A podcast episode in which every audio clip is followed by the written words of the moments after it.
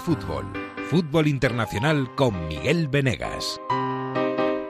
El fútbol tiene sus códigos internos que pocos se atreven a desafiar.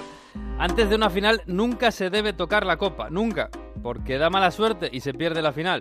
En un partido no se debe buscar al central que más en forma está en ese partido. Y si un brasileño fracasa en su salto a Europa, pues no volverá a ser héroe en su país. Bueno, los códigos al final son tradiciones, nada más. Gabriel Barbosa, Gabigol, volvió a Flamengo tras su mala aventura en Italia, se plantó en la final de la Libertadores ante River, tocó la copa antes de empezar, o invocando las brujas, y en el minuto 89 marcó gol, 1 a 1, y en el 92 buscó el choque con Pinola, el defensa más en forma del partido, y volvió a hacer gol, y le dio la copa a Flamengo la más increíble copa de los últimos años. Bienvenidos al episodio 13 porque esto es puro fútbol y casi nunca termina en gol. Así quiere Pinola, Gabigol, Pinola, Gabigol.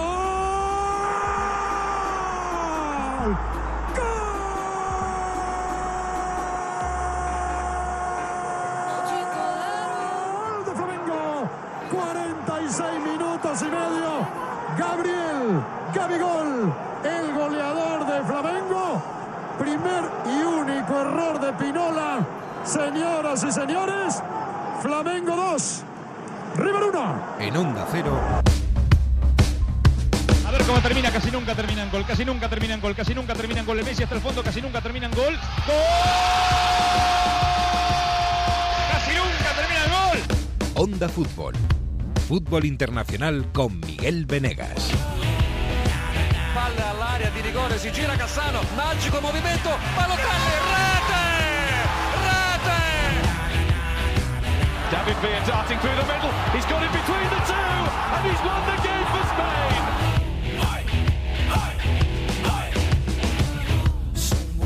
Pues sí, quien más, quien menos este fin de semana se ha divertido a costa del fútbol, que es de lo que se trata. Eh, Jesús López, por ejemplo, se ha divertido en Manchester. Hola Jesús, muy buenas. Hola, ¿qué tal? Pues me he divertido y mucho además con ese partidito. Sí, sí, a vista de pájaro en el Etihad, que te vi. Sí, nos colocaron allí colgados del techo, poco menos. Sí. Eh, al acabar el partido tengo que decir que de, de los cinco dedos del pie derecho sentía dos. ¿En Los, los otros tres tenía que suponer que seguían allí. Uy, todavía no Pero estamos en aparte de eso, invierno, bien. Jesús, eh, prepárate. Ya, ya, es lo que esperan. sí, sí. Madre mía, mira, ¿cómo, cómo se te ocurra ir a Sheffield en el, en el mes de enero? En fin. No va a ser peor que Manchester. No, te No, preocupes. no, no, bueno, bueno, bueno. Está Mario Gago allí, no sé si en una barca o inundado absolutamente ahí en Turín. Hola Mario, muy buenas. Buenas, campeonato de surf en centro del Torino están Ay, organizando. Qué bonito, qué bonito, qué bonito. No- ah, estábamos hablando de Venecia y de las olas en Venecia, pues en, en Turín pues también, ¿no? Eh, ¿Ha dejado de llover ya? Pues mira, yo creo que es el primer día después de 20 que no hay lluvia continua. O sea que va a haber que celebrarlo. Va a tener que venir Atlético de Madrid a Turín para que pare un poco la lluvia. porque ¿Ha salido el sol acaso? No. No, no, el sol, yo Ah. no sé. Yo me río de Londres con Jesús ahí. Yo no me acuerdo de cómo es el sol aquí en Turín. Bueno, hasta abril te Ojo, queda y- todavía, ¿eh? Y, y en todo el norte Manchester no es. Londres, ¿eh? Ojito. Mm. Manchester no es Londres en el tiempo, ¿eh? es, es peor, ya te lo digo yo. Bueno, yo y, no- y- y de sol, de sol sí que no, no vamos a ir eh, sobrados en Inglaterra, ¿eh? en ningún sitio. Yo cuando fui a Londres en noviembre y fui al Winter Wonderland, que por cierto ya estará abierto, ¿no? El Winter Wonderland. Abre la semana que viene, me parece. Fastidio. O esta, ¿ya? O sea, Tengo son, perdido, sí. son antes las luces de Vigo que el Winter Hombre. Wonderland de Londres. y, y la noria gigante de Y Vigo. la ¿eh? noria gigante de Vigo. Madre mía. Bueno, que yo fui en Londres, a Londres a finales de noviembre y eché de menos las gafas de sol. Cuando me fui ahí al Stonehenge, ahí en medio del campo. Y Si te toca un día de sol allí, porque es que el sol está más bajo en Inglaterra, en invierno aún más bajo. Y sí, sí, es verdad. Eso fue una de, de mis primeras eh, aprendizajes en, en mi primer invierno en Inglaterra, eh, gafas de sol. Sí, sí. Pues sí, sí, sí. Bueno, este sábado, bueno, tú no pudiste ver el partido de la Libertadores, Jesús, porque estabas ahí en el palomar del, del, del Etihad. Eh, Mario, Estaba volviendo de Bérgamo, me tocaba... volviendo de Bérgamo. Supongo que tú, muy de River, estarás desolado Eh, por la mejor. victoria de Flamengo. Encima como, como ocurrió, pero bueno, aún así yo quiero dar mérito a, a Gallardo, ¿eh? Todas las finales que ha llegado y, y ha hecho historia. La verdad es que se te vaya una final así. No, y además que mereció, ¿eh? porque mereció River, hay que, hay que admitirlo. Eh, River fue mejor durante todo el partido, pero hubo ahí cinco minutos de locura en los que Flamengo y, Flamengo y Gabigol pues, se llevaron el título. Flamengo, por cierto, felicidades, campeón de la Libertadores y campeón de la, de la Liga, que lo fue ayer mientras estaba en la Rúa en, en Río de Janeiro. Bueno, eh, por cierto, vamos a hacer un pequeño alto porque vamos a llamar a Lima. Creo que le estamos despertando. Hola, Rodrigo Fáez, muy buenas. ¿Qué tal, Miguel? ¿Cómo estás? Muy bien, ¿qué tal por ahí? Eh, ¿Has dormido bien? ¿Ha amanecido bien Lima? Bueno, ha amanecido bien, sí, porque además ya te puedo contar y te puedo confirmar que, con el tema del jet lag me he levantado como muy tarde en estos últimos tres días a las 7 y 10 de la mañana. Ay, qué bonito los amaneceres muy bonitos, fantásticos, el Lima está muy bien y, ya soy un tío que madruga. O sea, esto es así, Bueno, luego, venir a Lima para madrugar. Luego a media tarde caerás un poquito. Igual te tienes que tomar un mate, no sé si, bueno, en Lima no están de mate, pero bueno, un café. Bueno, da igual, algo encontraremos, pero vamos, sí que es cierto que cuando, cuando se pone el sol a eso de las 7 de la tarde ya empieza la modorra y tal, y, es que al final eso, por mucho viaje que tengas, sigues teniendo el mismo horario de España y es una faena, pero bueno. Bueno, te pediríamos perdón por levantarte a estas horas, pero, pero no, porque la verdad es que nos das bastante envidia. Eh, has vivido allí, en Lima, una de las grandes finales, por lo menos de los últimos tiempos, de la Copa Libertadores. Para empezar, la, primera final en, campo neutral, eh, en la era moderna, en la Libertadores en Lima, donde además no iba a ser, y entre dos gigantes, con, como River y Flamengo. Y además, ¿cómo ha sido eso? O sea, no sé, te, quedarás con mil cosas, pero, pero ¿qué titular me puedes dar de todo esto que has vivido? Yo mm, titularía la final como ilusión, porque mm, ya primero, empezando por la gente de Perú, de aquí de Lima, como eh, abrazaron a toda la gente de Argentina y de Brasil que quizá han venido, Mm. eh, cómo se ha aportado toda la ciudad. En tiempo récord han organizado un contingente que era complicadísimo y más estando en, en América del Sur, que ya sabes que los plazos son más complicados que en Europa, pero ha salido mm. todo perfecto. La ilusión de la gente intacta, eh, todos con con una sonrisa en la, en la cara, pero incluso los de River, ¿eh? que a pesar de la decepción veías mm. que en el estadio saliendo del mismo dice, bueno, oye, primera final a partido único, puede pasar cualquier cosa, y lo que decías tú además es eso, es que para mí, no te diría una de las mejores finales, sino de todas las que por lo menos eh, yo he estado, eh, he estado en varias de Champions y Copa del Rey, cosas de estas en Europa, pero para mí la mejor por, por eso, es que esos últimos cinco minutos fueron la mayor locura que, que recuerdo yo seguramente desde el United Bayern del Camp Nou, ¿te acuerdas? Sí, sí, sí. Que, es lo único a lo que yo creo que, se puede comparar. Sí, casi, casi. Lo del Camp Nou fue dos goles en el descuento, pero es que esto es un gol en el 89 y el otro en el 92. Casi, casi, ¿eh? Eh, yo no sé si estaba, en la grada no sé si estabas más rodeado de, argentinos o de brasileños, pero da igual, las, las caras tenían que ser de locura. Me lo monté muy bien porque sí que es cierto que fuera del estadio ganaba por goleada y yo creo que, que, que por cada tres brasileños o cuatro mm. brasileños había un argentino. O sea, ganaba Flamengo de goleada. Nunca había mm. visto tanto brasileño junto ni, ni en Brasil, ¿sabes? Bueno, esta gente dice que son los que más hinchada tienen del mundo, eh, cuidado. Dicen que son 40 millones. Yo no me lo creo del todo, pero bueno. bueno, no, yo después de ver lo que vi el otro día el sábado... Igual sí, ¿no? pero, vamos, fue una, una bestialidad. Y sí que es cierto que dentro del estadio a mí me tocó eh, donde estaba sentado con más gente de River y estaba un poco más igualada la cosa. Lo que mm. pasa que eso que yo estaba con gente de River y y, y, es que veas las caras de confianza después del, primer gol, 1-0 durante todo el partido. Tampoco hubo una sensación de peligro de, del Flamengo, yo creo que hasta mediada la segunda parte, con la intervención de Armani en esa doble jugada que tuvo eh, el equipo de Jorge Jesús, pero, pero claro, de repente cuando te marcan en el 89, las caras de la gente de River fue de, primero resignación, porque estaban viendo que, que su equipo no, no era capaz de cerrar el partido, pero luego como diciendo, bueno, conformismo, no pasa nada, no vamos a la prórroga. Pero es que cuando llega el segundo de Gabigol, las caras eran de, o sea, pero de auténtico mazazo. O sea, había un silencio en esa parte del estadio que, que de verdad yo nunca había vivido en un estadio de fútbol y menos como una hinchada argentina. No, te lo crees, imagino. Eh, están pensando en la prórroga. Además, yo lo decía al principio, para mí eh, River fue superior. Fíjate que Flamengo yo me esperaba que fuera que era, un poquito favorito, ¿no? Porque venía muy bien, acaba de ganar el Brasileirao, tiene un equipo, bueno, de, gente que ha estado en Europa y gente importante como el propio Felipe Luis o, o Marí, que, el español. Pero, claro, para mí River es muy duro, pero es que eh, el fútbol es así. Es, el River es superior durante casi los 90 minutos. Pinola, o Pinola, mejor dicho, el central, hace un partido buenísimo, con frenando a Gabigol y al final un pequeño detalle, un error, error garrafal, pero un error, y se va todo al traste. Yo, yo si fuera de River estaría hoy muy cabreado, ¿eh? Sí, sí, porque además es que es eso, lo que te contaba ahora, que, que es que veías a River que en una contra te podía marcar el, el 2-0 Mm. y se hubiera acabado la final. Y, y sí que es cierto que también es un poco la metáfora de, ya no solo de River, sino de los dos equipos, ¿no? Que, que lo que hace 10, 15, 20 años eran los equipos eh, sudamericanos que, que tenían grandes estrellas, que las aguantaban mucho más, que, que estaban más tiempo todavía aquí en Latinoamérica y no daban el salto a Europa hasta que tenían, pues eso, 25 años mínimo, Mm. pues ahora ves que, que eso, que, que el talento vuela muchísimo más rápido y que no tienen ese tipo de jugadores con pozo para decir, oye, vamos a parar el partido con calidad suficiente como para cerrar ese tipo de encuentros y sobre todo con esa veteranía que te da el, el no cagarla, dicho mal y pronto, en el último tramo del partido como, como fue esa jugada que decías tú, el segundo de Gabigol, que en el mismo estadio lo estábamos viendo y digo, ¿dónde va el, el central a hacer la misma cobertura? Y claro, al final llega Gabigol y ahí no te perdona porque porque eso, ¿no? Te, te, te deja un pozo de decepción para, para un equipo, el de River, Mm. que fue más entero, que, que como decían aquí además es copero, River es copero y que a un partido, eh, a pesar de esa ausencia de favoritismo, decían que todo podía pasar y que, y que quizás River en ese aspecto tenía un poco más de, de ventaja respecto a, a Flamengo, que, que venía con más equipo, con más trayectoria, con más jugadores y cabe, pero que al final, mira, Mm. lo que es el fútbol, ¿no? En, en 3-4 minutos eh, se te va todo al traste y, y lo que antes era alegría y, y emoción, pues se convierte en lágrimas y en decepción. Bueno, es verdad que River el, el año pasado ya se dio atracón suficiente para, para décadas. o sea, que ganó la, Sí, sí. la Libertadores a Boca, ya con eso, bueno, la- las penas a partir de ahí son un poco menos y Flamengo además viene, bueno, va, va en un ciclo en un ciclo de menos a más y vamos a ver si dura, pero vamos, eh, de hecho 24 horas después cuando estaban celebrando la Libertadores han proclamado campeones de liga. Ahora vas para allí, ¿no? Para, para, para Brasil.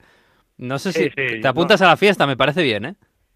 No sé, no sé cómo me lo monté, pero mira, he tenido suerte, porque además eh, desde, desde España cuando estaba preparando el viaje, como me, me debían en ESPN un par de, bueno, no, cuatro o cinco días de vacaciones, pues dije, oye, voy a aprovechar el viaje, que al final, pues como te lo paga la, la tele, Mm. pues pues eso, aprovecho el viaje, me pago yo cuatro o cinco días por aquí por Río y, y descanso. Pero claro, cuando vi encima que Flamengo ganaba y tal, digo, bueno, pues tendré que sacar la cámara y hacer algún blog para, para YouTube o para lo que sea, para, Mm. para aprovechar la estancia, porque porque aquellos me están contando que, que va a ser ya no solo lo que hemos visto el, el domingo, sino que durante toda la semana va a ser un fiestón de, vamos, de aupa. Supo- por lo menos vas a llegar a una ciudad de resaca, de la ciudad, digo, no tú. No, pero es que, fíjate, Miguel, es que las, las celebraciones en Brasil no- son como un poco las bodas gitanas, ¿no? Estas que te duran una semana. Mm. Pues por lo que me decían es eso, dice, el, el fiestón gordo obviamente fue el, el domingo pasado, pero es que esto va a perpetuarse. El miércoles juegan partido de liga, por lo cual al final va a ser Mm. otra celebración más en el estadio, otro homenaje, y claro, al final va sumando, sumando, sumando, y dices tú, joder, es que esta gente solo va a celebrar durante esta semana. Pues sí, eso es así, y eso es Brasil. Pues no está mal, como, pla- como plan esta semana, además con el fresquito que hace aquí en España, irte a Río a ver la celebración de Flamengo, no está. Oye, por cierto, el, el estadio de Lima es precioso, ¿eh? Yo he estado en Lima, pero no he estado en ese estadio. Y la verdad es que las imágenes son una cosa monumental, muy diferente a lo que es Europa, ¿no? Pero un estadio, no sé, de, de- los que hay pocos o no hay en el mundo. Sí, porque además desde el exterior no parece tan grande, porque es un poco para que nos imaginemos rollo Camp Nou, ¿no? Mm. Que desde eh, el exterior, que serán dos, tres, cuatro pisos como mucho, o sea, no es un estadio que digas tú como el Bernabéu, súper alto y demás, pero claro, una vez entras, ves perfectamente la cantidad de asientos que hay, eh, es que entran 80.000 personas, que es el estadio más, más grande de toda América del Sur, y encima luego rodeado de montañas, Sí. es un estadio abierto 100%, que no tiene ningún tipo de, de techada, o sea, veías un montón de gente, que además a mí era una de las cosas que más me sorprendía, en las montañas de alrededor, justo arriba, que no eran montañas pequeñas precisamente, pero Mm. había un montón de gente, y no te exagero, más de 500 personas viendo el partido desde ahí arriba, que con el calor que hacía, el sol que daba y demás, y al final eso es una cosa tan distinta a lo que vemos en Europa, porque la montaña era eh, de roca árida, completamente Sí, seca, como un desierto, no- sí. Efectivamente, que, que el contraste es tal con todos los estadios que, que vemos en Europa que la verdad que solo entrar ahí por la experiencia, por ver el estadio y por ver también el ambiente de las dos hinchadas ya te merece la pena porque porque es que se lo decía yo a mi madre, que mi madre es anti-fútbol, ¿no? Me decía, es que no sé para qué vas para allá tan lejos, tantas horas de avión. Digo, mamá, es que esto no es una experiencia de fútbol, esto es una experiencia de vida que hay que venir Sí. y, y experimentarla en primera persona. Pues sí, qué bonito, qué bonito. Bueno, pues nada, que lo disfrutes, oye, que, que te quiten lo bailado, lo primero, que te has mm, pegado una pedazo de final en, en Lima entre Flamengo y River, que ha ganado Flamengo. y ahora te vas para Río, qué envidia, qué envidia, madre mía. Bueno, Rodrigo, que muchas gracias, que te leemos en, bueno, te vemos en tu canal de YouTube, te vemos en ESPN y ahora que estás de vacaciones, pues ya, ya nos contarás. Muchas gracias, ¿eh? y un abrazo.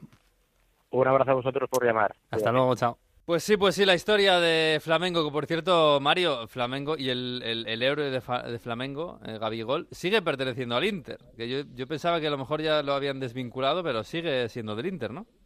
y lo hizo fatal en el Inter, pero el Inter puede aprovechar este gran estado de forma para sacar dinero y reforzar el centro del campo, que es lo que quiere Conte. Luego hablamos porque se ha lesionado Varela, entonces necesita comprar gente, se habla de Rodrigo de Paul, de Kulusevski, de Draxler, pero se puede hablar de que puede sacar en torno a 30 millones de euros por el delantero argentino, vamos a ver, eh, brasileño, perdón, pero vamos a ver porque fue un fracaso en, en el Inter y ahora volviendo a Brasil, como decías tú al principio, se ha revalorizado. Y ahí Conte puede, puede sacar dinero para comprar nueva gente. Sí, sí, gran, gran trabajo que ha hecho Jorge Jesús eh, con Gabigol y no solo los cinco minutos del sábado que le dieron la copa, sino gran temporada de, de Gabigol. Bueno, pues volviendo a Europa, volviendo a la Champions, esta semana tenemos Champions, eh, quedan dos jornadas para que acabe la fase de grupos. Los españoles, además partidos bonitos, eh, porque el Madrid juega contra el París, el París llega bien, como siempre, últimamente, aunque en Europa ya sabemos que es otra cosa. el Barça juega contra el Dortmund, que llega en su peor momento, empató contra el colista, a ver cómo está Paco Alcácer. Eh, el Chelsea, eh, em, Jesús, yo diría que bien a pesar de la, de la derrota contra el City, ¿no? Llega un momento, claro, eh, en la tabla está entre los cuatro primeros. yo creo que el Ampar está haciendo un gran trabajo y yo creo que llega bastante mejor que el Valencia.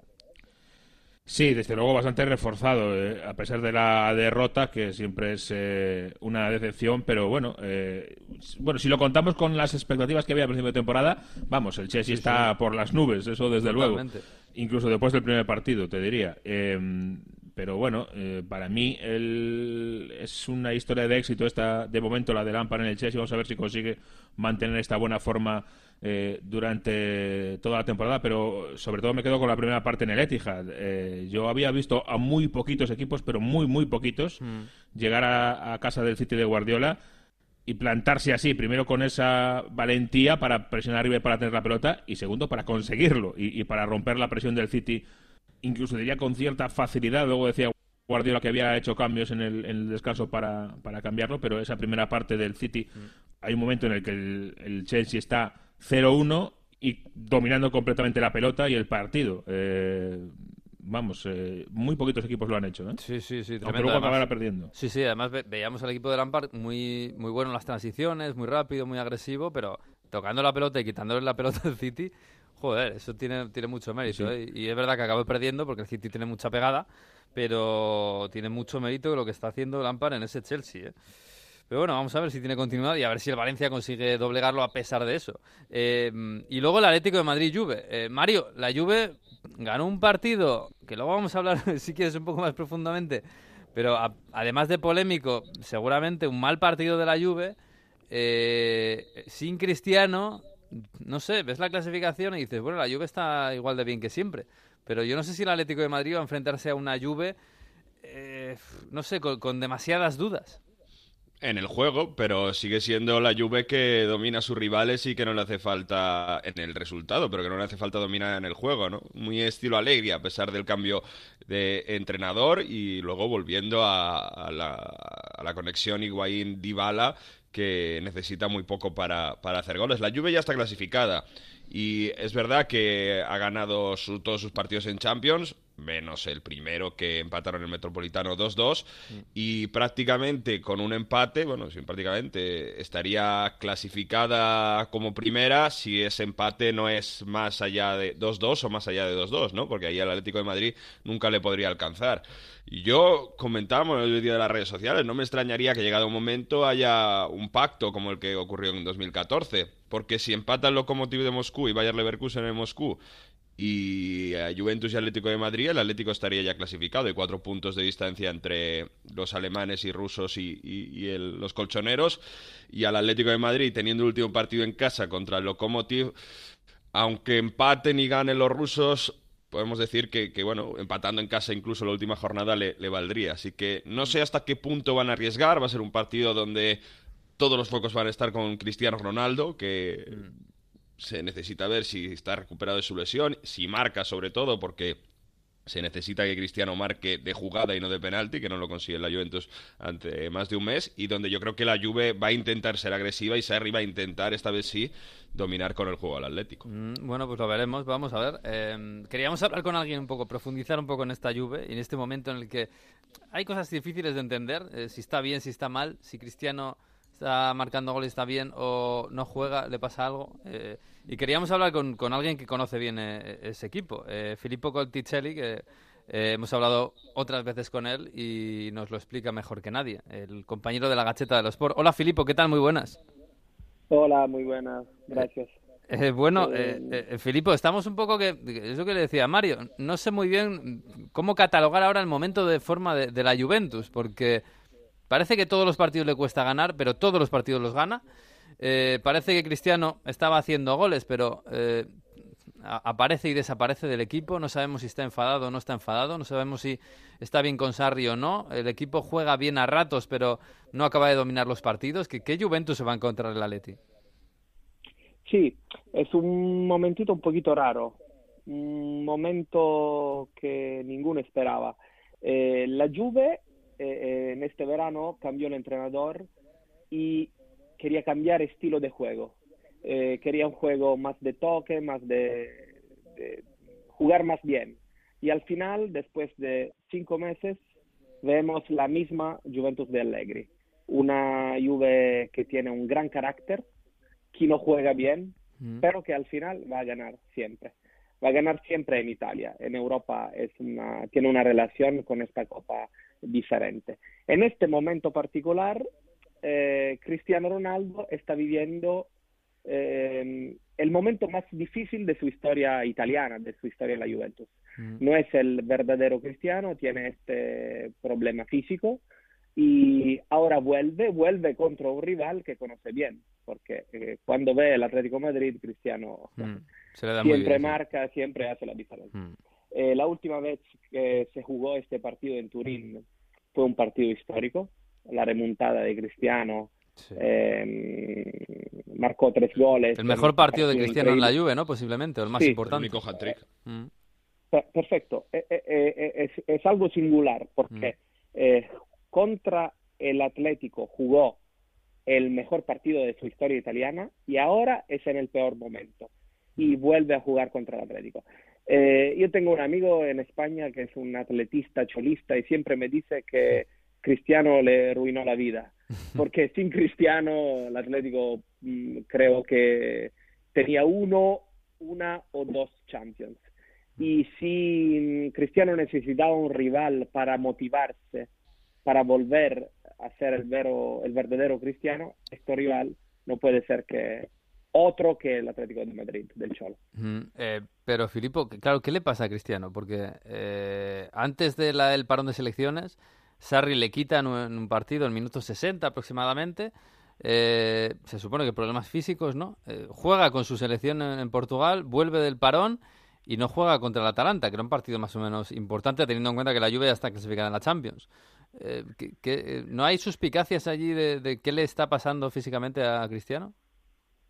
Eh, Cristiano no, no está en, en un gran momento de forma, pero tenemos, tenemos que decir que él marcó cuatro goles en la selección, pero jugó contra Lituania y Luxemburgo. Mm, sí. no jugó contra el Atalanta, yo no, no sé cuál es la percepción que la idea que se tiene en España, pero el Atalanta es un equipo brutal, Mm. es el mejor equipo italiano en este momento. El, el equipo que juega el mejor el mejor fútbol y el Atalanta juega la Champions. Tiene un ritmo que no es, no es un ritmo italiano, es un ritmo inglés. Eh, no era el partido para volver. Eh, después del- de, de Juventus Genoa, Cristiano nunca se entrenó bien. Mm, se entrenó solo, no con el grupo, y jugaba el partido el domingo o el sábado. Y necesitaba un periodo, un, un tiempo de recuperación sin partidos. Eh, ahora, en estos días, se entrenó sin jugar y ahora tiene la, la, la, la, la, la posibilidad de jugar. Pero creo que Ronaldo tiene 35 años es una máquina, es un monstruo, pero tiene 35 años y tiene que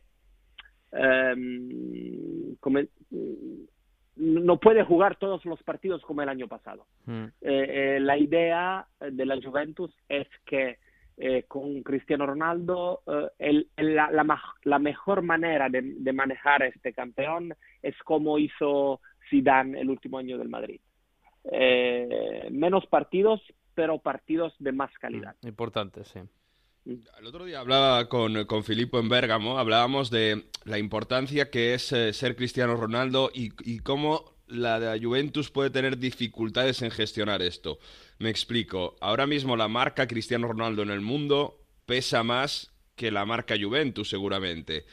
Y en ese sentido, eh, tú, si Cristiano Ronaldo te hace un desplante, entre comillas, como el de abandonar el campo, como lo hizo contra el Milan, sin saludar a Sarri, irse antes del campo, por ejemplo, ocurrió con Pirlo hace bastantes años, el primer año de Conte como entrenador, y ocurrió una gran polémica mediática, hubo multas y demás, y con Cristiano Ronaldo no hubo ni nada, no hubo ni siquiera una multa para el portugués. Yo, Filippo, es complicado gestionar esto cuando tienes a un jugador, una estrella mundial que a lo mejor no está rindiendo tanto como se esperaba, al menos este inicio de temporada, pero eh, es casi más importante que tú, vende más camisetas que tú solo, que- prácticamente, ¿no? Eh, yo creo que en este momento histórico Cristiano necesita la Juventus, pero, pero la Juventus necesita más a Cristiano, porque come, eh, como dijo Mario, en este momento Cristiano es más grande que la Juve y la Juve tiene un plano que no, no es simplemente un plan deportivo, es un plan de, de crecimiento global del brand y por hacer esto necesita Cristiano, necesita tener a Cristiano. Y por esto esta crisis eh, to- todos quieren solucionarla más pronto. Mm. Bueno, pues, eh, pues veremos. Eh, pa- para el partido contra el Atlético de Madrid, en principio juega Cristiano. Eh, claro, habrá que ver quién quita, si Dybala o Higuaín, que están jugando muy bien los dos. El que no está jugando, el que no está teniendo oportunidades o, no está aprovechando es Bernardeschi, ¿no? Es un poco el, quizás la mala noticia, aparte de Cristiano, de- del principio de temporada de la Juventus, ¿no? Sí, Bernardeschi, contra- no, no sé si, si- si, mm, usted se acuerda, contra el Atlético Bernardeschi el año pasado jugó un partidazo, Mm, un partidazo increíble. El mejor partidazo de, de su vida, creo. mm, sí. y ahora está jugando mal, está lesionado. Eh, Sarri dice siempre que Bernardeschi tiene que eh, especializarse, Eh, tiene que tener un, eh, un, un compito específico en, el, eh, en, el- en la cancha. Eh, Bernardeschi es un delantero, Bernardeschi es un, es, un- es un lateral, Bernardeschi es un mediocampista, ninguno lo sabe. Mm. Bernardeschi eh, tiene 25, a- 25 años, pero eh, es algo un poquito particular. Eh, es un buen jugador, pero no es el jugador que puede cambiar la historia de la Juventus. Eh, Sarri lo, lo va a poner eh, entre el mediocampo y los delanteros, pero en esa posición al final creo que jugará Ramsey, el jugador del Galles eh, que Mm. la Juventus compró eh, del Arsenal, que es, mm, juega mejor en esa posición. Mm. Oye, hoy viene en Gazzetta un focus técnico muy bueno de Filippo Conticello y Luca Bianchini, colegas de la Gazzetta, analizando el eh, ADN de la Juventus. Y hay una palabra que dice para definirla, eh, que es la palabra de moda, dice resiliencia. La Juventus eh, es eh, resiliente porque juega poco, sufre mucho, pero aún así se lleva los partidos. Yo quiero aprovechar que está Filippo aquí, que yo sé que tiene buenos contactos, para ver cómo puede ir el mercado de invierno de, de la Juventus en, en este sentido el próximo enero. Va a salir en Rechan y luego si también nos puedes decir algo del Inter, cómo se puede mover Marota, que hemos dicho antes que, que necesitaban un centrocampista. ¿Cómo ves tú el tema de, de Draxler que, que sale en Gacheta hoy? Eh, yo creo que la Juventus tiene que vender, porque eh, nosotros estamos olvidando que en la, en la plantilla de la Juventus hay Mario Mandzukic. Sí. Mario Mandzukic que, que Desaparecido que ya. Mm. desaparecido, que es un hombre que marcó en dos finales de Champions, Mm. es un hombre que el año pasado era titular siempre, era el favorito de Allegri y ahora eh, que, que, marcó en una final de un mundial el año pasado y ahora no sé. Eh, la Juventus tiene que solucionar esto, venderlo. Eh, hay, mm, hay rumores eh, en Inglaterra, en Manchester United. Pero la Juventus necesita dinero. La, venta de, de, de es una venta necesaria para, solucionar un caso, pero no es importante por el dinero que, te va a pagar el United, porque no va a pagar mucho. El, hombre que la Juventus va a vender para, tener, para ver más dinero es Emre otro que no juega, otro que no está en, en la lista para la Champions y puede ir en Alemania porque lo quiere porque lo quiere el Bayern y puede ir en Inglaterra porque lo quiere el Manchester United. E yo creo que puede valer 35, 30, 40 uh. millones.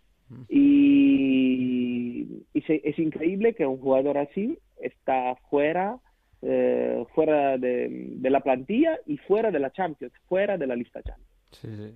Es tremendo. ¿Y el Inter? El, el Inter, el centrocampista, es muy complicado, ¿no? Porque se habla de Arturo, Arturo Vidal, eh, Matic, eh, complicado. No sé si ahora tirar para Draxler. Pff, eh, no, no, son fáciles, ¿eh? Los tiros que apunta el Inter. Se ha lesionado Barella, como dijo mm. Mario. Y Conte siempre va a decir que necesita un mediocampista para competir con la Juventus. Eh, lo, lo, lo, Conte lo dice públicamente y lo dice a sus amigos. Eh, con un centro, con un mediocampista más, yo puedo competir al final. Porque si yo eh, voy a, a, a, tener un puntito, dos puntitos menos que la Juventus en, en marzo, en abril, con un, con un jugador, un, dos jugadores más, puedo, puedo realmente ganar el campeonato y sería algo increíble después ocho, ocho, ocho scudettos ganados eh, por la Juventus sí, eh, sí, seguidos. Y ahora con la lesión de Barella, este tema del mediocampista es más importante. Mm. Y creo que Marotta va, va, a comprar a alguien. El, los nombres son uh, los que, que dijo Mario eh, pero creo que no es simple eh, comprar un jugador eh, del Barcelona en enero. La, la primera idea de, de, de, Conte es Arturo Vidal, Arturo porque Vidal. es un, algo que conoce bien, lo ha valorizado muchísimo en la Juventus.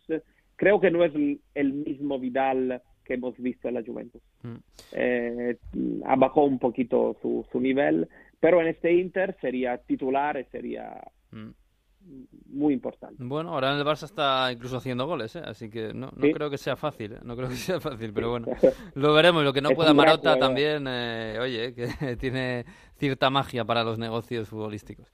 Bueno, Filipo, que, que, muchas gracias y que seguimos hablando, ¿vale? Muchas gracias. Un abrazo, Un abrazo, chao. Filipo. Un abrazo, chao, chao, Un abrazo, chao, Mario. Bueno, pues nada, pues otra jornada de Champions que se nos viene, la penúltima que vamos a tener. Eh, bueno, por cierto, habrá que ver el debut, eh, Jesús, el debut de Mourinho en la Champions con el Tottenham, porque el debut de Mourinho con el Tottenham en la Liga estuvo bastante bien, ¿eh? hay que decirlo. Sí, eh, una buena victoria, aunque es verdad que esos dos goles encajados al final seguro que tendrán a Mourinho ocupado durante las sesiones de entrenamiento esta mm. semana y en las próximas semanas, porque es exactamente lo que a ningún entrenador le gusta y mucho menos a Mourinho. Y mucho menos contra Pellegrini cuando lo está ganando 0-3. Exacto. Pero bueno, hay que hacer el balance positivo de este estreno. Estaba claro, yo lo veía bastante claro que la llegada de Mourinho iba a insuflar eh, oxígeno o, o chispa al, al equipo que, que, parecía un poquito apagado y, y así ha sido. Y especialmente eh, yo creo que este año o esta semana se ha hablado, mmm, y no por casualidad, de Dele Ali. Eh, sabíamos que antes del partido, cuando llegó Mourinho el primer día al campo de entrenamiento, eh, hizo una parte con él y le preguntó, oye, ¿tú eres Dele Ali o su hermano? Y dice, no, no, yo soy Dele Ali. Bueno, vale, pues entonces empieza a jugar como Dele Ali. Eh, ese fue el primer. Está eh, bien, está bien, con carta la de primera charla, sí, la primera carta de presentación de Mourinho con Dele Alli. Y bueno, pues le vimos hacer un buen partido, la verdad, ante el West Ham y después del choque, Mourinho se volvía a referir a él. I think it was the old Dele Alli, the Dele Alli of a couple of years ago that impressed not just England but uh, but the world. He did exactly what I wanted him to do with two days of work, uh, important selection of information, tried to make clear for him exactly the spaces where we wanted him to uh, to play offensively and defensively. El viejo de Leali. El de siempre decía, bueno, pues eh, está claro que el cambio de entrenador si tiene un poder y una ventaja es el de poder hacer un reset, ¿no? Y en el caso de Dele Alli, de momento, parece que le ha servido para recuperar un poquito el pulso. Ojalá que, que pueda volver por ahí este jugador que se Sí. estaba apagando mucho y era un futbolista hasta, hasta el Mundial. Era un futbolista eh, muy, muy prometedor. Sí, hace dos años era espectacular porque casi que lo hacía todo. Eh, sobre todo rematar, porque rema- re- que es lo que ha hecho este fin de semana, rematar. Eh, pero claro, esto tiene una segunda lectura, que tampoco es una sorpresa, ¿no? Pero Eriksen está en la rampa de salida. Sí, mm, ya lo estaba, eh, ahora más. Claro, ¿qué pasa para mí? Que eh, para el fútbol que quería hacer eh, Pochettino, que era un poco más mm, mezcla, eh, Eriksen era un jugador absolutamente fundamental, porque no Mm. tienes otro de ese estilo. Eh, como mucho a lo mejor puedes pensar en Lo Celso, que, que acaba de llegar y, y no está entrando todavía. Mourinho tiene mucho más fácil prescindir de, de un mediocampista de, de las características de Eriksen, porque bueno, para el fútbol que, que suele querer eh, jugar Mourinho no es tan fundamental ni mucho menos. Eh, de hecho, pues eh, como se esperaba, ha recuperado a Eric Dyer, que estaba también un poquito perdido eh, en las elecciones de, de Mauricio Pochettino y sin embargo se lo quería llevar al United y es sabido, o sea que es un futbolista que se adapta mucho más. Tiene una plantilla que ordenada de, de otra forma eh, se puede adaptar muy bien a, a cómo juega o cómo quiere jugar Mourinho. Eso sí, hay que no hay que olvidarse que no es ni mucho menos el único eh, que está en situación Eriksen de estar acabando contrato y no querer renovar. ¿eh? Eh, Mm. Hay muchos en el, en el Tottenham hasta cuatro, así que si empezamos por ahí no, se va a quedar sin luego. once inicial Mourinho. O sea, No, que no, no, creo que puedas Mou- hacer eso. Mourinho tiene un, tiene un reto ahora que no es poco, ¿eh? que es verdad que tiene la plantilla del, del subcampeón de Europa, pero es el equipo es décimo y, y más allá de eso, claro, es lo que tú dices, tiene un ta- una tarea por delante que ya no solo es que se te va a ir, ya a ir Eriksen, que se va a ir. eh, yo siempre pienso en lo mismo, es que si el equipo no está entre los cuatro primeros a final de temporada, a ver cómo convences tú a Harry Kane otra vez para que se quede. Por ejemplo. es el gran, pro- el gran problema, yo creo, ¿no? El- O a el Son, elefante que ahora es medio equipo también. Es que... El elefante de la habitación es Harry Kane, pero es que se les acaba el contrato a Christian Eriksen, a Alderweireld y a Bertongen, nada Mm. menos. Y el año siguiente se le acaba a Danny Rose, que ya dijo en la última, en el último parón de la selección, antes de que sucediera todo esto con Pochettino y Mourinho, ya dijo que él eh, lo que quería era acabar su contrato y, y irse. ¿Por qué? ¿Y por qué estos jugadores todos eh, están pensando lo mismo? Porque están eh, molestos con el, eh, el trato, eh, y cuando digo trato eh, quiero decir salario, eh, de Levy en el Tottenham. Es decir, eh, paga muy poquito en el sentido, o si lo comparamos con otros clubes de, de similar categoría en la Premier, y en ese sentido, pues muchos jugadores han dicho, bueno, que no me pagas, pues entonces voy a acabar mi contrato y voy a cobrar una prima de fichaje que me va a compensar por el, el salario que no he tenido estos años. Y de hecho, Dani Rose lo decía muy claro la semana pasada. Decía, a mí me dijeron este verano que no había un nuevo contrato para mí, que no había una mejora del contrato para mí. Pues muy bien, pues yo ahora me voy a quedar aquí, voy a cumplir con el que tengo y dentro de un año y medio me voy libre. Y lo dijo claramente. Es decir, que ese es el problema ahora mismo en el Tottenham. Y Danny Rose, que otro que ha sido suplente este fin de semana. A ver cómo, a ver cómo va todo esto. Es, es evidente que Mourinho ha dado un pequeño paso atrás de- en cuanto a, a poderío económico del, del equipo, porque en el Manchester United pues tenía una potencia financiera que no tiene ahora en el Tottenham. Vamos a ver cómo discurre todo esto. El Tottenham acaba de firmar una hipoteca bastante gorda, ¿eh? Se ha comprado un piso en la Gran Vía. Hombre, pero vamos, sí, con- y además todo exterior y con cristalera. sí. o sea, vamos. Cristal hay bastante, sí. Sí, sí, muy bonito, muy bonito, pero hay que pagarlo. En fin, bueno, veremos, veremos y a ver si tiene suerte, ¿eh? porque el Tottenham tiene una plantilla y además tiene seguramente la, la la columna vertebral de lo que es la selección inglesa. Así que por el bien del de, Sí. fútbol inglés, que Mourinho le vaya medianamente bien en Tottenham. Vamos a verlo. Eh, por arriba de lo de este fin de semana, eh, Liverpool ganó en Londres al Palace. eh, Remontando otra vez. remontar un partido perezoso, porque a mí me dio la impresión de que era perezoso. Más allá de que no estaba Salah y que, bueno, que eso se nota bastante porque desatasca mucho, eh, me da la impresión de que marca Mané eh, en un arreón, se echa el equipo más o menos a dormir y cuando empata el Crystal Palace, otra vez a, despertarse y en tres minutos otra vez gol y ya está. Sí, es verdad que da una sensación rara, ¿eh? Por, porque se va remontando al final y ya pasa tantas veces que no puedes dejar de pensar eso, de, de que Liverpool está tratando de ganar eh, con el mínimo gasto posible, eh, pensando en lo larga que va a ser la temporada, y eso es un problema, ¿eh? porque el día que te salgan mal las cosas, eh, no te da tiempo a remontar. Claro, también, es- también juegan con colchón, porque claro, dices, bueno, si Sí. me sale mal esto, bueno, pues le saco nueve puntos al City, que, bueno, pues seis, tampoco es... Pero, pero bueno, que es verdad que de momento le sale todo bien, es que, a ver, lo hemos dicho ya, ahora mismo Klopp mea Colonia, es que eso es así, todo le sale bien. todo le sale bien al Liverpool. eh, es un equipo fantásticamente bien trabajado y es un equipo que sabe manejarse en muy distintas situaciones, que sabe eh, atacar y sabe defender y sabe guardar la ropa eh, y sabe presionarte arriba. Es la verdad es que un sistema y un equipo que ha cristalizado muy bien y vamos a ver si consigue mantener este nivel. El problema es ese, que ahora mismo ya como te acostumbras a tener nueve puntos eh, con el City, en cuanto tengas seis ya vas a decir, uy, son solo dos Sí, no, y te vas a acordar de lo del año pasado. Claro, claro. Claro, eh, que eran siete. Entonces vamos a ver lo que pasa. Es muy largo todavía esto, por suerte. Bueno, está a la vuelta de la esquina la Navidad y la Navidad en Inglaterra ya sabes que es un, es un ma- maratón de fútbol en la que No, algunos problema salen... es que en este, Sí. sí, en este caso, el año pasado en la Navidad, el Liverpool le sacó ventajas al, al City, por eso se puso a siete puntos.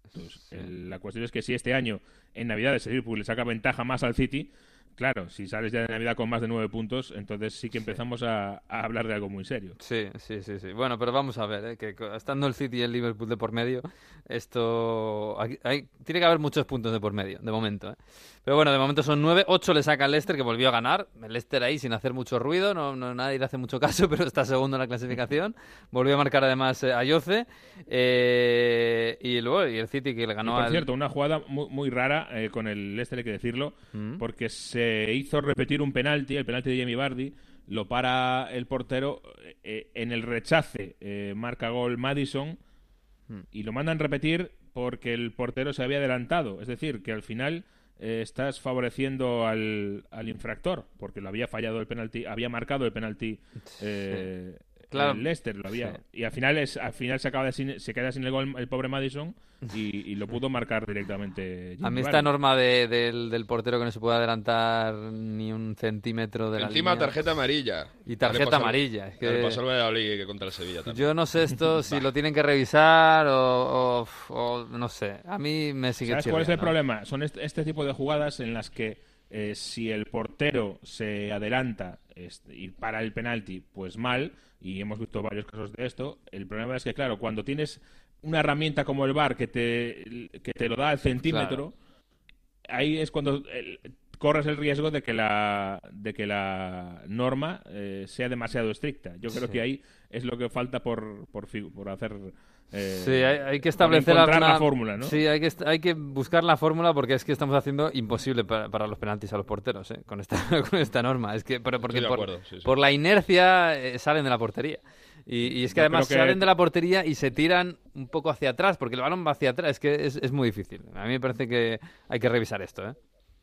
Eh, las normas no se escriben igual para un árbitro que para un bar. yo creo que Mm. vamos a llegar a esto. Sí, posiblemente. Pero bueno, bueno, el partido del City contra el Chelsea que estuviste ahí en lo alto del, del Etihad, eh, claro, para mí lo más, para mí la lectura, lo que te decía antes, el Chelsea jugó muy bien en la primera media hora. Jugó francamente bien y el City ganó el partido sorprendentemente bien. sorprendentemente bien. Además, sin Mount en el equipo titular, que, que dices, bueno, qué bien juega el equipo sin Mount. Luego entró Mount en la segunda parte y fue de lo mejor también del, del equipo. O sea, ese equipo va funcionando mucho, mucho más de lo que todos esperábamos. Y que ganó el City porque el City tiene una pegada tremenda y cuando no está Agüero on fire, aparece Mares y hace el mejor partido del City probablemente desde que está allí, ¿no? Sí, y lo curioso es que cuando mejor jugaba el Chelsea y cuando por fin había eh, conseguido aprovechar una ocasión de gol y estaba totalmente en control del partido, apareció la pegada del City. Luego en la segunda parte el equipo de Guardiola sí que supo eh, cambiar tácticamente y, empatar por lo menos o nivelar eh, el tema de, la posesión, casi mm. nivelarla porque no llegó a nivelarla pero al final esta vez al City le ha salvado no su juego, sino su pegada, eh, que también obviamente la tiene a pesar de no estar Bernardo Silva eh, con esos eh, dos goles, especialmente el de el de Mares. al final es un chispazo de calidad.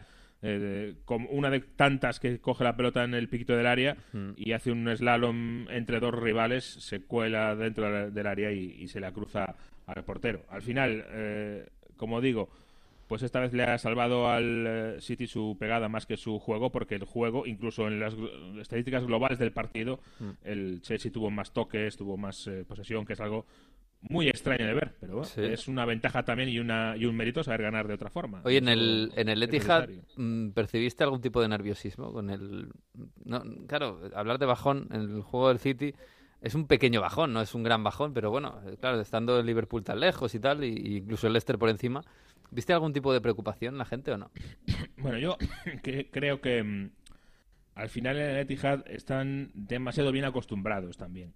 Mm. Y es verdad que eh, las victorias que en la época de Pellegrini, si de más lejos, se celebraban mucho más en esta época, eh, bueno, pues es, imagino que natural, se dan mucho más por supuesto, si ganarle al Chelsea un gran acontecimiento en el Etihad como lo podía ser antes, ¿no? Ganar, que viniera un grande de la Premier mm. y ganarle, aunque obviamente el, el, de Pellegrini eh, ya lo hacía, ¿no? Con cierta regularidad, pero bueno, era otra cosa.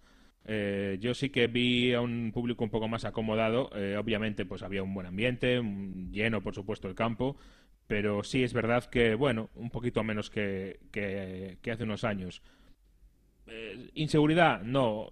Yo creo que eso también tiene una parte buena, ¿no? Aparte de que te estás acostumbrado a ganar, te acostumbras a que aunque vayas 0-1 en la primera parte, eh, es muy probable que remontes, ¿no? Entonces yo creo que, había, claro, entonces yo creo que había confianza en ese sentido. Mm. Bueno, y en el otro del, del, no sé si del Río o de, lo que hay en Manchester, eh, claro, la cosa no va bien. 3-3 empató el domingo contra el Sheffield United. Hoy hay que quitarse el sombrero con el Sheffield, que es el equipo más modesto de la Premier y está quinto, sexto, perdón. Es espectacular lo del tienes que, tienes que pensar si la revelación real es el Leicester o el Sheffield. ¿eh? Sí, sí, sí, Porque el Sheffield es un recién ascendido.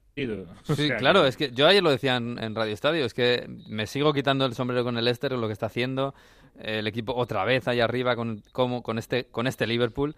Pero es que lo del Sheffield es que es un recién ascendido, además recién ascendido sorpresivamente, un equipo que no se ha gastado apenas eh, dinero porque no lo tiene, por cierto, el estadio más antiguo del mundo, Bramall Lake, que ayer hizo un, festival de luces que, que me llamó la atención. Eh, pero claro, qué difícil es ganar a este Sheffield que ayer en la primera parte le dio un baño al United, le dio un baño y al final el United remontó, estuvo a punto de ganar el partido, empataron, eh, pero es que mereció el Sheffield ganar el partido. Lo mereció sin duda y era consciente de ello eh, Ole Gunnar Solskjaer al acabar el partido que hizo un una declaración que nos retrotrae al año pasado casi de, del United, ya hablando de los jugadores, mira.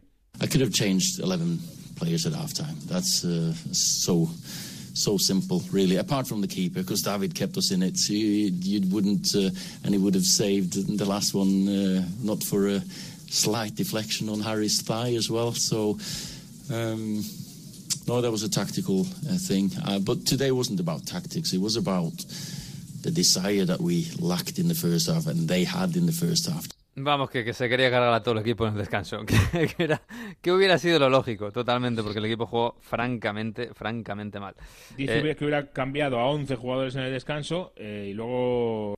Fíjate, bueno, a David De Gea no, a los otros 10 sí. Sí, casi es la única buena noticia del United, que De Gea está volviendo a ser De Gea. Eh, Es la única buena noticia. Por cierto, ahora con Pochettino por ahí en el horizonte, no sé si no sé si Ole va a estar más nervioso. es, no es una buena noticia para, para Ole una Socios, desde luego, que Pochettino eh, haya estado ahí, porque además hemos visto otra imagen eh, muy, muy curiosa este fin de semana. Eh, Sabes que, por ejemplo, cuando Mourinho fichó por el por el eh, United, se sabe que el preferido de alguien como Alex Ferguson era Mauricio Pochettino. Mm. Eh, y de hecho llegó a haber una reunión entre Pochettino y Ferguson. Bueno, pues hemos visto este fin de semana en la grada, o en el palco en este caso de Bramall Lane, una discusión entre Ed Woodward y el propio ex entrenador del United, entre eh, Ed Woodward y eh, Alex Ferguson. Eh, una discusión acalorada, mm, tampoco sin pasarnos, pero vamos, se ve que estaban eh, eh, intercambiando opiniones en forma apasionada, eh, se les ha hecho fotos y eso es algo muy llamativo, como que están discutiendo sobre el rumbo a seguir, sobre si el equipo va bien o no. Mm. Son unas Mi fotos muy, reveladoras, ¿eh? Mi apuesto yo creo que es Allegri al final, ¿eh? a pesar de que Pochettino. ¿Tú crees?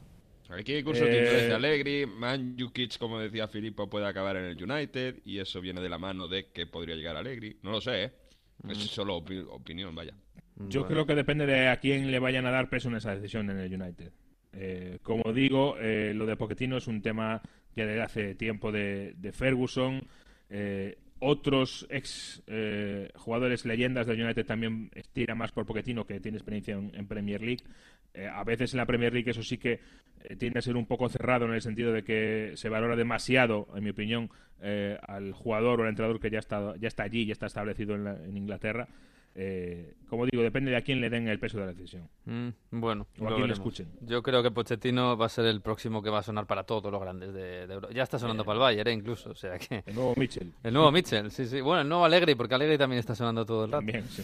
Eh, en fin, bueno, te, te dejamos, Jesús, que creo que tienes que ir a, a mirar las luces de, de Vigo para ajustar ahí bien la noria, De por si acaso falla alguna lucecita. Ya sabes que esto si, si se rompe, esto es como la... Antiguamente, si se rompe una luz se fallan todas. Así que, claro, hay que Oye, ir a... que Sí, no, es- están demasiado, están demasiado apagaditas, hay que ponerse un poquito más brillantes. Sí, que luzcan un poco más y que gasten más. En fin, bueno, no me voy a meter en esos, en esos rollos. Eh, Jesús, un abrazo. Cuídate. Me voy a la abrazo. de, de Italia, que está lloviendo por ahí todo el día. Piove, senti come piove, madonna come piove, senti come viene giù. Piove, senti come piove, madonna come piove, senti come viene giù. Hai visto che piove, senti come viene giù. Che dicevi che non pioveva più, che ormai non ti saresti mai più innamorata. E adesso guardati, sei tutta bagnata e piove, madonna come piove, sulla tua testa e l'aria si rinfresca. Pues como e dice Giovanotti, en Italia está lloviendo. Madre mía, como llueve, Mario. Llueve, llueve, llueve en el fútbol. De hecho, hay un partido que no se ha jugado, ¿no?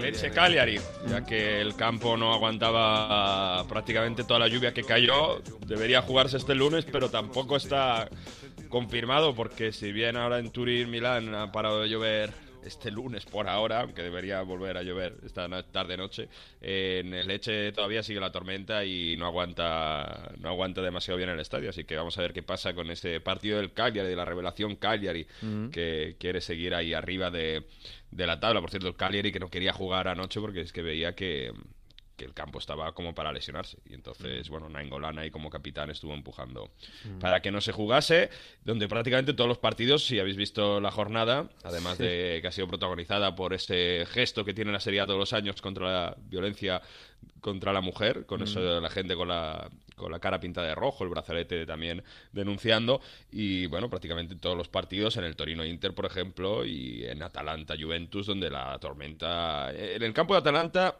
eh, aguantó bien el campo, pero en el del Toro Uf, eh, sí, sí. estaba... Estaban con los, quitaron. Con los con los rastrillos picando el, el Sí. estadio, con las lonas sacando agua hacia Eso los es. lados. Y Bueno, fíjate bueno, que la- no quitaron la lona hasta, hasta un poco antes, pero en, el, en Atalanta no condicionó el juego, el buen juego de Atalanta, la, la lluvia, el buen juego que decíamos que, que fue mucho mejor de los locales, que jugó un, un ritmo mucho más alto. Seguramente si hubiese estado otro delantero como Duan Zapata eh, y se hubiese recuperado hubiese sido la cosa diferente y sobre todo si hubiese tirado a alguien diferente a Musa Barrow el penalti de la primera parte, que lo tiró fatal al larguero, con esa mano de Kedira dentro del área. Y la polémica, ¿no? ¿Qué pasa con la mano de Cuadrado que precede al 1-2 de la Juventus, al segundo gol de Higuaín? A ver, vamos a intentar explicarlo. La acción es eh, recupera el balón la Juventus, eh, el lateral eh, derecho colombiano se tira al suelo en segada, el balón se queda un poco atrás y rebaña voluntariamente con la mano derecha el balón. ¿Qué pasa? Luego hay un par de toques de Atalanta de dos Pero, jugadores. pero En- toquecitos, o sea, toques Sí. rebotes. Sí, no llega a tener totalmente el control del balón, en el sentido que luego rápidamente recupera la Juventus rápidamente el balón y precisamente Cuadrado sube por la derecha, mete un centro raso y marca Higuaín. Aquí hay discusión, obviamente, porque se dice que en el bar una vez que eh, Cuadrado se tiene pierde la posesión del balón, se convierte en una acción defensiva y no ofensiva, entonces el bar hace clear y no se va a mirar más atrás de esa acción. La explicación que yo os puedo decir es que el bar no fue a ver la mano. Rocky, que era el árbitro, Hmm. no la vio.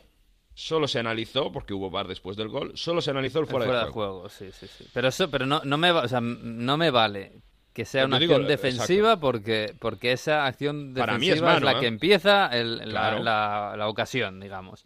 Me valdría lo de que toca un jugador del, del Atalanta y entonces ya no se considera la misma jugada, pero muy pillado por los pelos, porque es que no, no, en realidad tocar un poquito el balón no significa robar la pelota y no hay robo de pelota.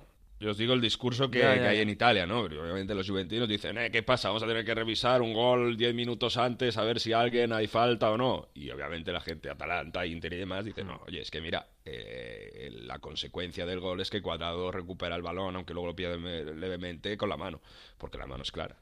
Y, eh, y en eso estamos. De todos modos, eh, en el post en el postpartido le preguntaron al entrenador de, de Atalanta, a Gasperini, que tiene un meritazo tremendo, porque prácticamente cada año le quitan a piezas importantes. Mira, Mm. por ejemplo, Mancini, que marcó con la Roma, Mm. era un jugador increíble el año pasado en Atalanta, marcaba siempre de cabeza, marcó cinco goles desde la defensa. Gallardini, que ahora tendría, debería ser importante en el Inter, que fue muy importante en Atalanta, que sí. Bueno, un montón de jugadores y aún así va, va renovando, ¿no? Y le preguntaban por, por este tema y respondía así el entrenador de- del equipo de Bergamo. C'è veramente tanta confusione sui falli di mano, ad esempio il rigore che abbiamo avuto, io ho dei grandi dubbi, se fosse stato dato contro di me mi sarei arrabbiato molto. Eh, c'è sicuramente di più il secondo sull'1-1, se questo invece mi è sembrato molto netto, poi però l'arbitro l'ha rivisto al VAR, l'ha valutato diversamente. C'è confusione. C'è confusione sui falli di mano e non è una confusione dovuta a noi allenatori, neanche ai tecnici, è una confusione che hanno fatto altri eh, e che continuano a fare perché così non- diven- diventa veramente difficile, c'è interpretazioni completamente diverse tra, tra chi gioca, chi, chi arbitra, chi- gli allenatori, la gente e c'è bisogno di, di una chiarezza che non c'è. Claro, habla de una confusión por, lo- por, por, por el tema de la mano, de, de, de cuadrado y después la mano de Desillo, ¿no? Fue Desillo también el de la mano, ¿no? De Enre Chan. Ah, en Rechan, fue en Rechan. Claro que, que es que esto es, al final es una cuestión de mala suerte, porque la mano, para quien no lo haya visto, es un centro, salta con el brazo un poquito estirado, el balón toca un poquito en el pie y luego toca en la mano. Si en vez de tocar un poquito en el pie, toca en la mano tal y como está la mano, es mano. Pues tal y como, tal y como ahora han, establecido eh, la norma de la mano, es siempre difícil de, establecer. Pero claro, como toca un poquitín en el pie antes de tocar en la mano, pues ya no es mano, eh, por esta norma que han puesto. Pero esto es una cuestión de suerte totalmente, no, no de, de, de voluntariedad, no voluntariedad, de cortar o no cortar. De todos modos, lo que insiste Gasperini es que hay mucha confusión en estos penaltis o no penaltis de mano, fallo di mano, se dice en italiano, ¿no? Y dice que es que eh, no se entiende entre que han hecho las reglas, los entrenadores, los jugadores, los que están en el campo, no se entiende muy bien al final qué es mano, qué no es mano y demás. Y eso que ha habido una reunión en el parón de selecciones de la federación para explicar todos los casos y demás. Bueno, pues al final tampoco nos queda a nadie, nos queda a nadie claro. Y lo que dice una cosa Gasperini, dice, incluso la mano de Kedira, que es bastante clara, dice, a mí no, no me queda muy clara, ¿eh? la, la del primer tiempo que luego falla el penalti Musa Barro. Mm. Dice, si me lo hubiesen pitado en contra me, me- me habría cabreado. Bueno, hay quien dice que Gasperini en otros casos, en otras actuaciones arbitrales se ha quejado mucho más. Y es que, no se lo digáis a nadie, pero Gasperini es de Gruliasco, de un pueblecito aquí No. de Turín, y hay quien dice que tiene un poco de simpatía a la Juventus. No, y ¿en serio? En algún momento en el futuro no le disgustaría acabar Gasperini. entrenando. Pero bueno, no, estos también son rumores aquí que... Porque es verdad que este- sorprende, ¿no? Porque en otras cosas ha estado bastante Sí, más. yo cuando vi el partido, además aquí en Radio Estadio, con la mano de Enrechan dijimos, bueno, seguramente pita la mano. Luego ya lo pudimos entender por la norma esta de que toca un poquito en el pie y tal. Pero luego lo, lo de Cuadrado estábamos diciendo, va a anular el gol, va a anular el gol seguro, es imposible. Y claro, nos quedamos sorprendidos. Y yo pensé, menudo escándalo que va a haber en Italia por, por ser otra vez la Juve, por ser el partido contra el Atalanta que estaba... La Atalanta estaba jugando mucho mejor que la Juve. En fin, eh, allí no sé si es que llueve sobre mojado, ha llovido mucho, o, o que ya, no sé, ¿no? o sigue hay un escándalo con esto. Al final yo pensaba que iba a haber mucho más, ¿eh? por el tema que os he contado antes. Y Bueno, al final es un 3-1 también, que, el tercero lo maquilla todo un poco también, ¿no? Bueno. Se está argumentando el tema este del VAR y al final, bueno, ya te digo, diferentes medios sí que han eh, apoyado la, la versión de Gianluca Rocchi, el árbitro, y, y del VAR. Por cierto, el Atalanta ya tiene entre sus filas al que dicen va a ser el próximo la próxima joya del mercado, el, el hombre que todo el mundo desea, que no está jugando el Atalanta, está cedido en el Parma, se llama Kulusevski y marcó el otro día contra el Bologna un buen gol. La verdad que lo está haciendo bastante bien, aunque es verdad que ha marcado apenas tres goles, pero es un jugador que está ha quitado el sitio, por ejemplo, a un futbolista como Caramo, que, que- que Mm. tenía un ex del Inter y que, que parecía que iba a tener bastante importancia. Pero es un eh, centrocampista ofensivo que tiene mucha técnica y está siendo muy, muy importante para el Parma. Es propiedad de Atalanta, lo quiere el Inter ya, y al menos, al menos Atalanta estaría pidiendo unos 30 millones de euros. Parece que la Juventus estaría también muy interesada. Es que al final es un chaval del año 2000, entonces sí, bueno, 19 mucha- años, sí. Muchísima muchísima proyección. Y vamos a ver qué pasa ¿eh? porque Kulusevski es eh, el hombre del mercado seguramente de este de este próximo enero. Y como decíamos Conte quiere un centrocampista fuerte para el Inter. Aunque es verdad el otro día contra el Torino quitando el, el tema de Varela, ¿no? que como decimos se lesionó de la rodilla y hasta 2020 no lo va a recuperar, pero el equipo reaccionó muy bien contra un Torino en fase defensiva muy, muy blandito, con Lukaku marcando otra vez, 10 goles en Serie A, que es tremendo lo de Lukaku, el gigante bueno, que, que ha tenido también, lo llaman por aquí el, gi- el gigante bueno, por ese tema social que está muy involucrado con, con Bélgica, ¿no? como regaló también eh, tema de entradas a diferentes chavales. 5.000 entradas, ¿no? Para el próximo partido con Bélgica.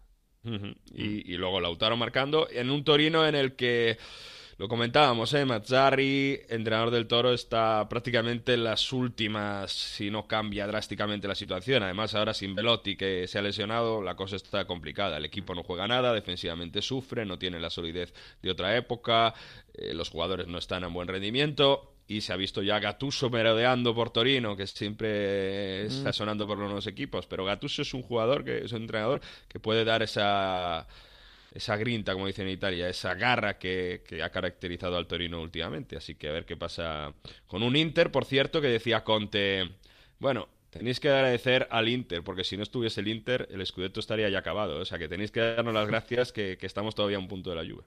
Ci deve rendere orgoglioso il fatto che magari se non ci fosse l'Inter in questo momento che è un punto eh, il campionato avreste già chiuso oh, quaderni e libri eh, avreste già assegnato allo scudetto. Questo ci deve rendere orgoglioso questo ci deve dare forza. Anzi deve essere uno stimolo per cercare di migliorarci sapendo le difficoltà che noi stiamo affrontando perché ripeto ogni partita Pues te caerá, caerá mejor o peor Conte, pero tiene razón. ¿eh? Eh, hay que agradecerle al Inter que este año la Juve esté bien o está mal, está ganando casi todo y está un puntito el Inter, así que hay que agradecérselo. Es que solo 0-3 la Juve, Torino- al Torino, sí. solo la Juve ha empezado mejor, es el mejor según, eh, segundo mejor arranque de la historia de la Juve después Mm. del del año pasado con, con Allegri 37 puntos, 35 la Juve a un punto el Inter y luego ya hay que ir a la Lazio que tiene 27, es decir, 8 menos, pero por ejemplo el Napoli está con 20 que volvió a empatar contra el Milan Terrible el Napoli. Mm. y con pendiente de las multas. Se dice que van a quitar el 50% del sueldo de octubre a Alan por la rebelión de Uh. no ir al, eh, a la concentración y enfrentarse con el hijo de, de Laurentis, que le dijo, bueno, dile a tu padre que a la concentración va a ir tu prima, prácticamente. Así Sí. que durísimo de Laurentis desde América y al resto de los jugadores 25% del sueldo y eso al final se está viendo en el campo, porque el Napoli ofensivamente está bloqueado. Da Mm. igual quién juegue, pero no le acaban de salir las cosas. Y por cierto, Silvado en ese Milan-Napoli que acabó 1-1, Silvado Piontek, ¿eh? A ver No, te- no me extrañaría que salga cedido en enero a algún equipo o que vuelva al lleno, ¿eh? Pues a mí Piontek me parece un delantero espectacular, ¿eh? Un 9 de los que hay muy pocos, porque es que ya 9 9 no hay muchos. O sea, Pero se ha perdido, se ha perdido y la cabeza no, igual que determinadas cosas en el Milan que no Mm. va, pero, No, pero bueno. Ah, por cierto, en el Milan el hijo de Maldini convocado ya, ¿eh? 18 años y la tercera generación. a ver si se debuta pronto. Bueno, pues lo veremos. Un abrazo, Mario. Nada, a disfrutar de la Champions, un abrazo. Chao, chao.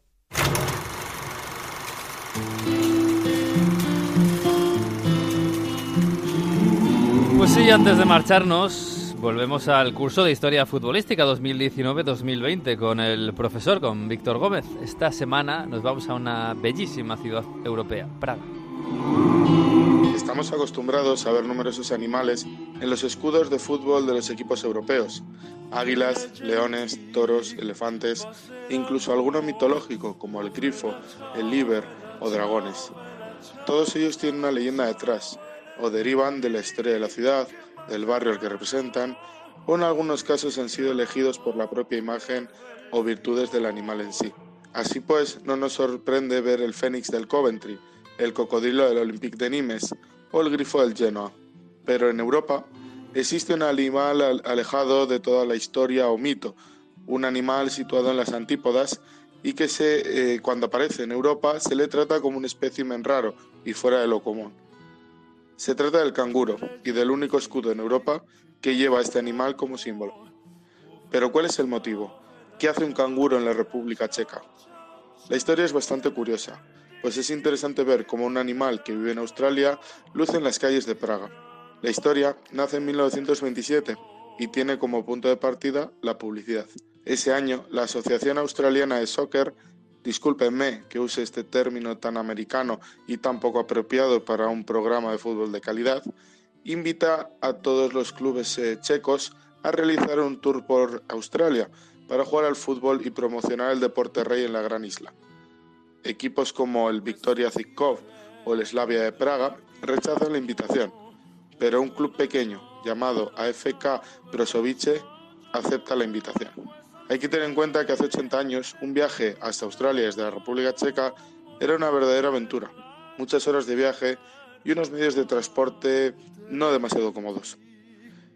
Pero este es un hecho importante para el club del barrio homónimo de Praga, porque cambia su nombre por el de Bohemians. De esta manera, los australianos sabrían ver de dónde vienen sus ilustres y futbolistas visitantes, de la Bohemia europea. Obviamente, fue un paseo para los checos. De 20 partidos jugados, ganaron 15 y marcaron más de 90 goles. Obviamente, el fútbol australiano estaba muy lejos del nivel europeo, aunque fuera el nivel del fútbol checo. Y por ello, los jugadores del Bohemians eran aclamados durante toda la gira australiana como verdaderos héroes, y al final de la misma les obsequiaron con dos canguros vivos.